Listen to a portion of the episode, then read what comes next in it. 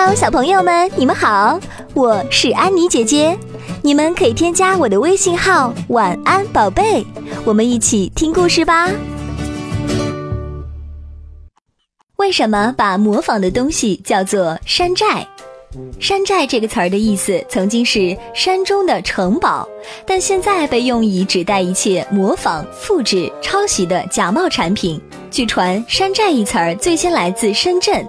一九九零年代，这里以地利之便开始走私手机，进而发展到模仿制造。一开始，生产厂家不敢在手机上署地名儿，只能印上 “SZ” 两个字母，久而久之便喊成了山寨。山寨的提法不是源于广东，而是来自香港。香港和广东的省会城市广州一样，讲的都是粤语。在香港，小规模经营的工厂或家庭小作坊就被称为山寨厂。